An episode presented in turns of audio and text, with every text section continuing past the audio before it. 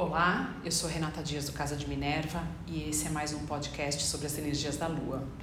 Hoje eu vou falar sobre a Lua Nova em Aquário, que acontece dia 24 de janeiro de 2020, a 4 graus de Aquário, hum, na, em São Paulo, por volta das 6h42 da tarde. E a energia dessa Lua Nova, quando Sol e Lua estão juntos, ela é propícia a que plantemos as energias, as sementes de tudo aquilo que a gente quer realizar esse ano.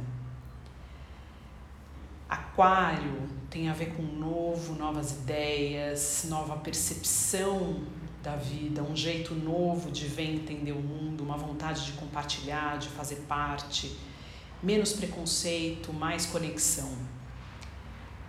O mito de Aquário ele está relacionado ao rapto de Ganimedes eh, na Grécia mitológica. Ganimedes era um jovem muito bonito que encantou Júpiter, Zeus, e ele o levou ao Olimpo para servir o néctar aos deuses no lugar de Hebe. Hebe tinha pedido para se retirar e Ganimedes passou então a exercer essa função. Em homenagem a Ganimedes, Júpiter ou Zeus o transforma na constelação de Aquário, que é o aguadeiro, que rega o mundo com o seu saber. Então, a representação de Aquário, cujo planeta que rege é Urano, ele simboliza o homem que irriga a sociedade com o seu saber. Aquário é visionário, é pioneiro, é o profeta que indica as novas direções a seguir. Então, essa lua nova é o começo de um novo caminho. E é um caminho que indica essa nova década e essa energia de Aquário sendo consolidada, principalmente até o final do ano, com a entrada de Saturno e Júpiter no signo de Aquário. Essa lua nova, ela traz a energia da unicidade, da independência, de fazer as coisas por si só e de forma única. Alguns aspectos que estarão no céu nessa semana são muito interessantes e já trazem aí um gostinho do que a gente pode esperar para os próximos anos. A gente começa então essa lua nova dois dias antes, no dia 22, com uma quadratura exata do Sol com Urano. Então, o Sol já em Aquário, a 2 graus, e Urano a 2 graus de Touro. E no dia da lua nova, um pouco antes, algumas horas antes da lua nova, a lua se encontra em quadratura com Urano também. Então, podemos esperar algo disruptivo, inesperado, alguma coisa abrupta, elétrica. Nós temos percebido alguns terremotos e abalos sísmicos, todos eles muito conectados com a energia de Urano em touro, mas com essa quadratura do Sol, a gente pode experimentar na nossa vida também situações que podem mudar abruptamente, ideias também de mudança ou novos projetos aparecendo, novas pessoas, novas filosofias. A ideia é, desse, dessa energia de choque é de quebrar, derrubar alguma coisa que não precisa mais existir ou dar um impulso a algo que estava estagnado. Então é uma mudança necessária que vai ser muito apoiada pelo sextil do Sol e da Lua com Quiron, que também acontece uh, a 2 graus. Uh, Quiron está aí em, em Ares. E ele pede mudanças que trarão curas profundas, curas de alma.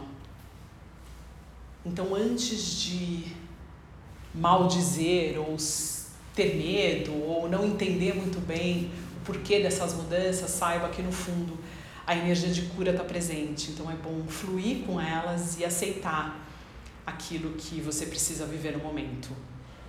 Pode ser difícil, mas o caminho é para uma melhora é para um alívio de alguma dor que às vezes a gente nem entende muito bem porque tem. É importante nesse período olhar sua vida de forma diferente, analisar os fatos, as pessoas por um outro ângulo. Use essa energia de aquário para tentar entender qual o outro lado da moeda em cada situação. Perceba a grandiosidade e a conexão do mundo e como tudo se conecta e se completa. Essa também é a energia do aquário, a energia do todo, do grupo, de entender que todos somos uma coisa só e que todos nós estamos conectados de alguma forma uh, nessa nessa roda da vida que às vezes a gente não consegue compreender muito bem ou compreender na verdade muito bem por quê, mas que essa conexão existe e ela precisa ser sentida mais mais mais do que nunca agora.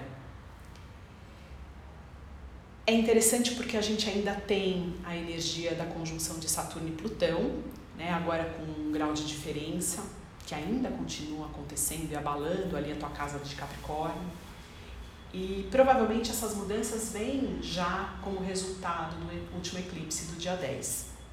Então observe muito bem o que, que vai aparecer de novidade. Encare isso como um desafio, uma nova aventura. Nós teremos outras energias que eu vou falar que vão apoiar esse senso de propósito maior. Outro aspecto que vai estar acontecendo no céu no dia 24 é o sextil de Mercúrio com Marte. Então, Mercúrio está em Aquário também, Marte está em Sagitário. Então, dá uma energia. A energia de Marte ela apoia a tudo aquilo que Mercúrio está relacionado. Então, projetos, ideias, soluções, trocas, comunicação, amizades. Então, a gente recebe aí uma força extra para realizar todas as tarefas relacionadas a Mercúrio. Vênus, nesse mesmo período, vai estar em conjunção com Netuno. É como se a gente precisasse de uma pausa, de férias, a gente precisa mais de prazer, a gente precisa escapar, a gente precisa se nutrir, descansar. Pode ser que você se sinta mais cansado do que o normal, precise dormir mais. Faça isso. Escolha atividades e coisas que lhe deem prazer, cuide de você, aprenda a se nutrir, a se acolher. Nas meditações, busque ali um, uma informação que chegue de uma forma mais sutil e use essa informação de um jeito prático.